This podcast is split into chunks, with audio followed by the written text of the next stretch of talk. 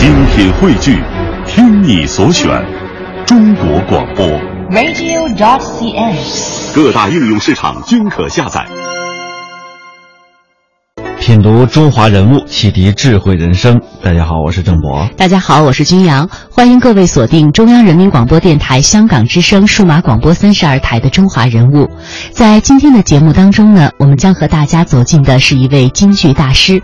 相比四大名旦的家传，至今不过三代的历史，另一位梨园世家谭家却是京剧史上的一个传奇。从一八六三年，谭鑫培随父亲谭志道在京城广和城搭班演戏算起，这个世所罕见的艺术家族七代从事同一个戏种、同一个行当，而且是一脉相承。整个家族算下来，共四十多人从事京剧事业，堪称一部浓缩的中国京剧史。他所创造的谭派有行内无腔不学谭之说，他就是被尊为京剧界鼻祖的临界大王谭鑫培。谭鑫培的儿子谭小培不仅继承了父亲的全部家学，也更培养了他自己的儿子谭富英。谭富英发展创新了新谭派，后来被誉之为是四大须生之一。谭派的第五代。谭元寿少年时候就进入到了傅连城科班，有着扎实全面的功底。他又将谭氏门风的精华体现无疑，并且因为主演了现代京剧《沙家浜》而驰名全国。那么，谭元寿之子谭孝曾是北京京剧院谭派的当家老生，他的儿子谭正言到现在已经是谭家的第七代了，刚刚三十出头，扮相、唱腔都颇有谭富英的遗风。值得一提的是，如今谭门七代既保留着谭门艺术当中一脉相承的谭派精华，又结合了各自特色发展创新，使得谭派艺术始终保有时代的活力。人物穿越时空，人生启迪智慧，人文润泽心灵，人性彰显力量。香港之声，中华人物，为你细数那些被历史记住的名字。清道光二十七年三月初九出生的谭鑫培，本名金福，字望仲。当年在清朝宫廷当中当差的京剧演员多达几十人，但是谭鑫培得到了慈禧太后的特别青睐。一个在旧时代被称为戏子的谭鑫培，成为了达官显贵们急于结交往来的座上宾。在成为一代临界大王的过程当中，谭鑫培经历了很多曲折动人的故事。清末民初，谭鑫培艺术风靡京师，从朝廷的王公大臣到一般的贩夫走卒，欣赏学唱谭鑫培及其传人表演唱腔，成为了一种社会时尚。在艺术上，谭鑫培可以说独占鳌头；而在文化界呢，他也是很有影响的人物。谭鑫培十岁的时候就随父亲到了北京，十一岁他就入小金葵科班学习武丑，后来改武生以及文武老生。一八六三年出科。在二十四岁的时候，他开始搭三庆班。三庆班呢是当时京城里最大的戏班，演出神州雷、三岔口、白水滩以及八大拿等这些武生戏为主。在同光十三绝的画中，谭鑫培是唯一的武生演员。以老生响名剧坛，则是光绪十年以后的事儿了。当时青年时代的谭鑫培在三庆班站稳了脚跟，成为了当红的武生名角儿。但是当时呢，在京剧舞台上还是以老生戏为主。具有极好嗓音天赋的谭鑫培一直把成为最好的老生作为自己的目标。于是呢，在他生理期倒仓之后，逐渐恢复之后呢，专攻老生的观念更加强烈起来。然而，谭鑫培的这一想法却遭到了三庆班班主、当时京剧界老生的领军人物程长庚的强烈反对。那么，这究竟是为什么呢？后来的事实证明，谭鑫培唱老生获得了极大的成功。难道是程长庚嫉妒他吗？是故意压制谭鑫培吗？那谭鑫培与恩师程长庚这师徒二人之间究竟发生了什么呢？接下来我们听到的是华东师范大学的研究员、新民晚报的高级记者翁思在先生为您解读。那么我们先来看一看他们师徒之间的关系。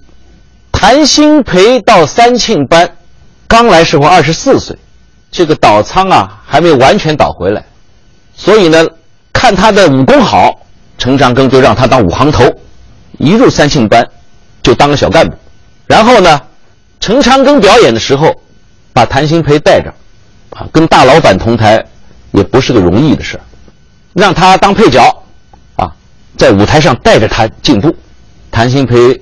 你们看，很多戏是挂着个软口，定军山之类，带带白胡子，有他这个照片。最早演这个戏，演这一类戏，是陈长庚跟他说的。他说：“你呀，你的胡子啊，如果是把口面遮住啊，会好看，因为你的嘴太大。你们看谭鑫培的照片，他嘴是比较大。如果嘴大，就对俊扮，台上不好看。如果画上软口。”把口面把把把嘴巴遮住会好看，所以建议他唱一点介乎文武之间的武老生戏，就是靠把戏啊。靠把戏呢，唱的不像那个纯粹唱功老生那么多啊，武的也不像正规武生那么多啊，但是呢文武兼备，正好发挥谭鑫培的长处。后来呢，谭鑫培唱这些武老生的戏啊，观众非常欢迎，这证明老师对他的设计是对的。他们之间的关系啊，还有一件事可以证明啊。当时名角出行啊，没有汽车啊，没有自备车，坐那个马车啊、骡车啊、驴车等等啊，个牲口驾驶的车。陈长庚有一辆自备车，是骡车，很漂亮。陈长庚就把自己的坐骑送给了谭鑫培，很高的荣誉。还有一个证明，陈长庚故世以后啊，有人描写。谭鑫培的这个形状啊，他说啊，长庚落啊，落落不自聊，就谭鑫培落落不自聊，常痛饮不出。这个记载呢，在《燕都梨园史料》里面写的。他是说什么呢？就陈长庚过世了以后啊，谭鑫培经常在家喝闷酒，闷闷不乐，闭门不出，啊，证明他的感情。还有一个记载呢。也是在燕都梨园史料里边的。谭鑫培后来成名了以后，成了灵界大王以后，只要一提起陈长庚这个名字，他马上肃然起敬，称陈大老板，内心啊非常那个虔诚，对师傅的态度很虔诚，很佩服。这句话怎么说的呢？至道之陈长庚，则尊为大老板，奉若神明，俯首皈依，所谓忠心悦。而臣服者，这些事实都说明啊，陈长庚和谭鑫飞之间啊，感情没什么问题。人物穿越时空，人生启迪智慧，人文润泽心灵，人性彰显力量。香港之声，中华人物，为你细数那些被历史记住的名字。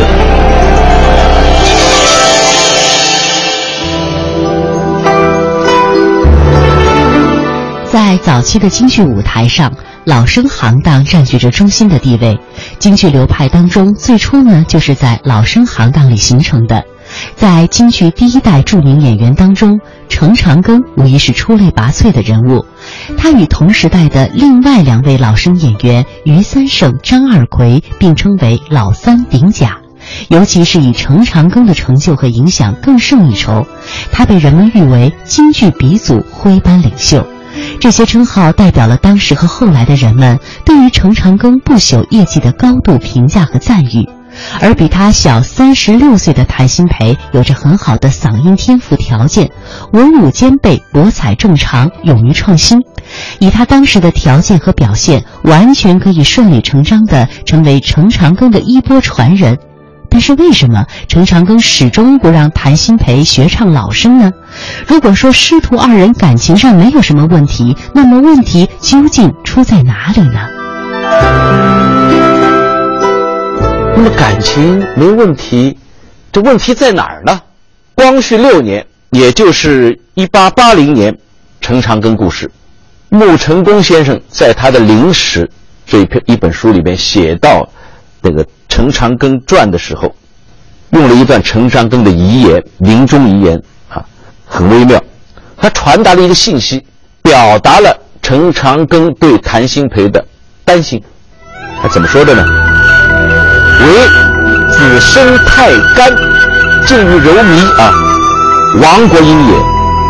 我死后，子必独步，然吾恐中国从此无雄风也。什么意思呢？陈长庚啊说谭鑫培啊，你的音色过于甘甜，近乎柔软和推靡，这是一种亡国之音。陈长庚说自己身后。谭鑫培必定会响大名，恐怕中国的舞台以后就会被这种靡靡之音所笼罩，失去了雄风。呃，陈长庚不让谭鑫培唱文戏啊，实际上是一种担心，担心这种亡国之音会产生副作用，会对社会产生不好的影响，并不是什么嫉贤妒能。那么陈长庚时代的老生是一个什么声音？啊，为什么他不喜欢谭鑫培的这种？他认为是靡靡之音，那么当时流行什么声音呢？有一句诗可以概括这种声音：叫“石上黄腔喊如雷，当年昆弋画无眉。”昆弋，昆曲弋阳腔，昆曲弋阳腔太软了，在当时就根本就没有缘分成为时尚，而时尚是什么呢？喊如雷一样的黄腔。像雷打一样的响，就这个声音非常响。时上黄腔喊如雷，黄腔是什么呢？就是后来的二黄啊，黄腔就是二黄，就是我们现在的京剧。陈长庚那个时代啊，中国呢正处于近代社会的转型期，中国饱受帝国主义列强的侵略，就全民族啊发出一种救亡图强的那种呼声，人民需要呐喊。陈长庚呢，就是在这种形势下。应运而生，陈长庚自己编的戏，自己演的戏，多数是那些治国兴邦这种历史型的戏，他是表达的那种，呃，民族的大义啊，这个凛然正气，所以他是把这个呃唱戏啊，呃和和唱戏的社会功能结合得很紧，所以呢，这个谭鑫培这种声音啊，比较漂亮的声音，和他的这种呃风格是不一样。跟他的理想相距太远，那么我们是应该怎么样来认识陈长庚对谭鑫培的这种批评呢？一种艺术上的新生事物，要被多数人认识，是需要一个过程的。那么，陈长庚发展的谭鑫培，陈长庚认为谭鑫培太软，而谭谭鑫培身后呢，谭鑫培故世以后，余叔岩冒冒出来了，余叔岩是谭鑫培的弟子。当时就很多喜欢谭派的人，就认为余叔岩太软，唱的太巧，啊，不如谭鑫培有劲。这些看法是是这个如呃，基本上是差不多，都是前人认为后边的东西太软。这就证明啊，一个规律性的现象啊，呃，是个什么样的规律性的现象呢？我们先把呃早期的一种唱腔，同一个唱腔。陈长庚时代是什么样？过了若干年以后，它变成一个什么样？我们我们来体会一下啊。比如说啊，同一出《文昭关》，伍子胥《文昭关》，一出场那么两句：“乌云马上怒气冲，啊，逃出龙潭虎穴中。”陈长庚怎么唱的？啊，我们通过他的传人，呃，我们大致知道是他大概是这么唱啊。马上怒气冲啊，逃出龙潭虎穴中。这陈长庚大致怎么唱？七八十年以后，同样这出戏传到了杨宝森，啊，余叔岩的。是私塾弟子杨宝森，同样这两句他怎么唱？乌云马上怒气冲，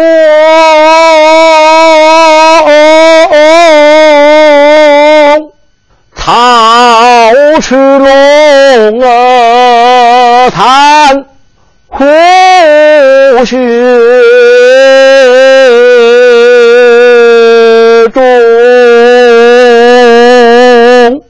大致是这样。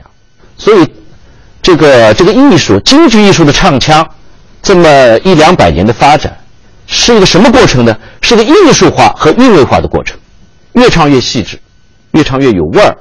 那这个呢，就审美呢，还是还是有变化，对吧？社会呢是需要有震撼，但是人民呢也向往安定。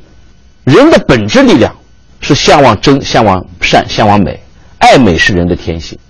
所以啊，我们这个呃时代啊，对于艺术是一种投有投影，但是时代对艺术的投影并不是机械的对应。艺术化、韵味化的过程啊，是我们京剧艺术发展的内在需要。溯华夏五千年，英才辈出。激扬文字，书写风流；跌宕声韵，记录千秋；征战沙场，气吞山河。这里是香港之声《中华人物》。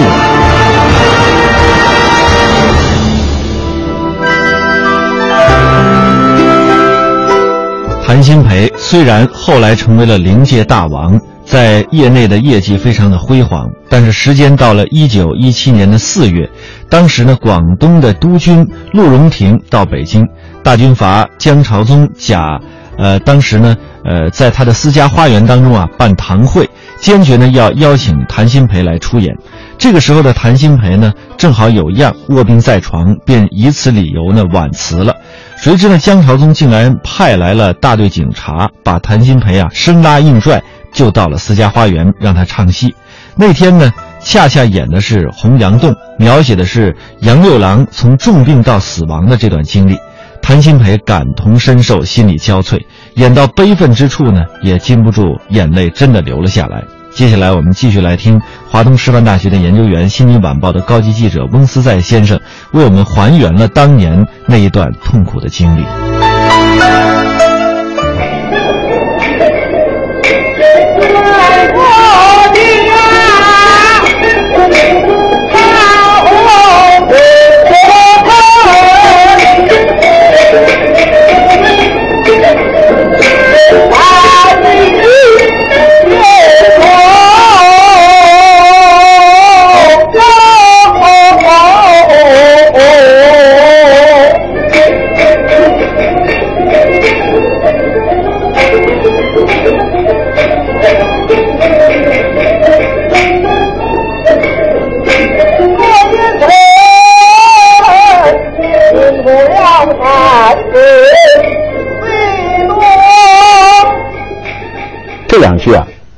杨延昭啊是总结回顾自己保家卫国的业绩，在谭鑫培的心里呢，也是回顾自己为艺术而奋斗这一生的业绩。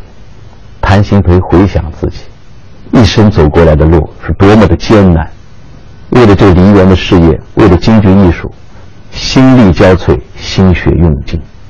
可是自己做了那么多事，那么多好事。可是为什么今天得不到好报呢？他一生追求尊严，可是偏偏到了晚年功成名就了，反而没有尊严了，这到底是为什么？他百思不得其解。台上的杨延昭临死之前想起了父母：“子哪里朝八归？生而然重病，三更时梦见了年迈，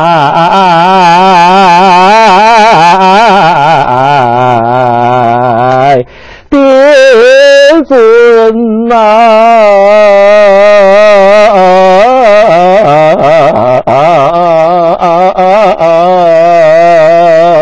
杨延昭想起了他的爹尊，这个时候谭鑫培实际上在想他的父母最想的就是父母的养育之恩历历在目。他这个时候眼泪就流下来眼泪流下来满头都是汗泪水和汗水在脸上交织啪嗒啪嗒的掉在台板上台上一大滩水他走台步啊走不动了。他这个时候踉踉跄跄就好像是杨延昭临死之前这个垂死挣扎的样子。最后实在没有气力的谭鑫培，用足全力唱出最后杨延昭的回光返照，哭一声。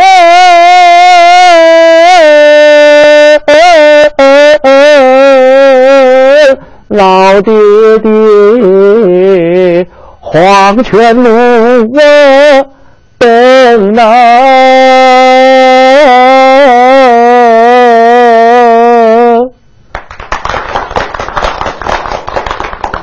洪阳洞唱完以后，谭鑫培回到家里，再也起不来了。一个月零二天，也就在一九一七年的五月十号，谭鑫培离开了人世。当天。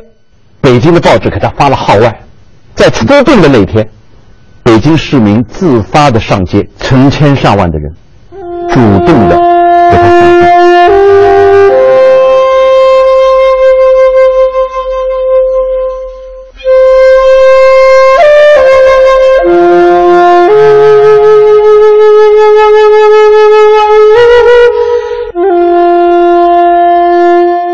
在谭鑫培身后。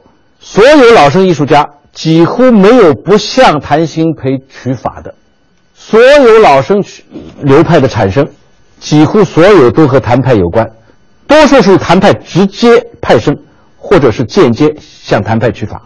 余叔岩的余派，严居鹏的严派，马连良的马派，包括周信芳，我们南方有名的周信芳的齐派，他都说我是学了谭鑫培以后自己画出来的。谭鑫培的儿子。